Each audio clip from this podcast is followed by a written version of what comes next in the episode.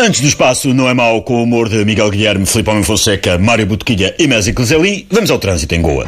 Tudo muito complicado nos acessos às principais cidades deste Estado indiano, devido à visita do Primeiro-Ministro português António Costa, que ali se encontra entre hoje e amanhã.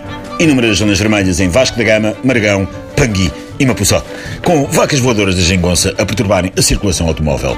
Começamos por Mapuçó, onde há filas a partir do mercado abastecedor de Mapuçó ao longo de toda a avenida Rasco Trapali, especialmente complicada nas saídas para Satyaj Rai, Ravi Shankar e Tagore.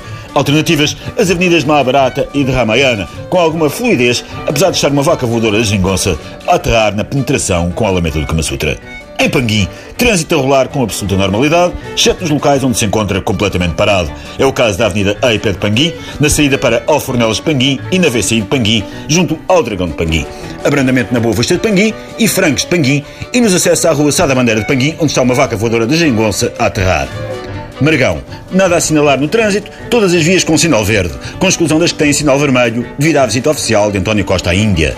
Zona absolutamente a evitar, a Joaquim de Almeida Road, onde está a ser filmado Da Bang 4, a inesperada sequela de Da Bang, Da Bang 2 e Da Bang 3, uma pequena produção cinematográfica à Bollywood com 30 mil figurantes, 14 helicópteros em chamas, 3 mil dançarinos, 23 charangas, equipa técnica de 800 pessoas, manada de 60 elefantes, dois tigres voadores de homens e um elenco de 60 atores, onde brilham Sonam Kapoor, Anushka Sharma, Nargis Faraki, Priyanka Chopra e, como não podia faltar, Karina Kapoor, a Sofia Alves de Mumbai. Trata-se da adaptação indiana de O Musical da Minha Vida, de Filipe Laféria, com uma participação especial de Paulo Futre, no papel de Sacadura Cabral, a pilotar uma vaca voadora da Geringonça. Finalmente Vasco da Gama, a cidade que deve o nome ao clube de futebol brasileiro com o mesmo nome. O trânsito automóvel a fluir com a velocidade habitual a esta hora do dia, ou seja, está parado. A evitar Goa Velha, Goa Nova, Goa já entradota, mas ainda armada em nova. Goa não tão nova como isso. Goa arranjadinha para sair à noite. Goa com botox. Goa bem conservada. Goa cougar. Goa milf. E podre de boa. Perdão, podre de Goa.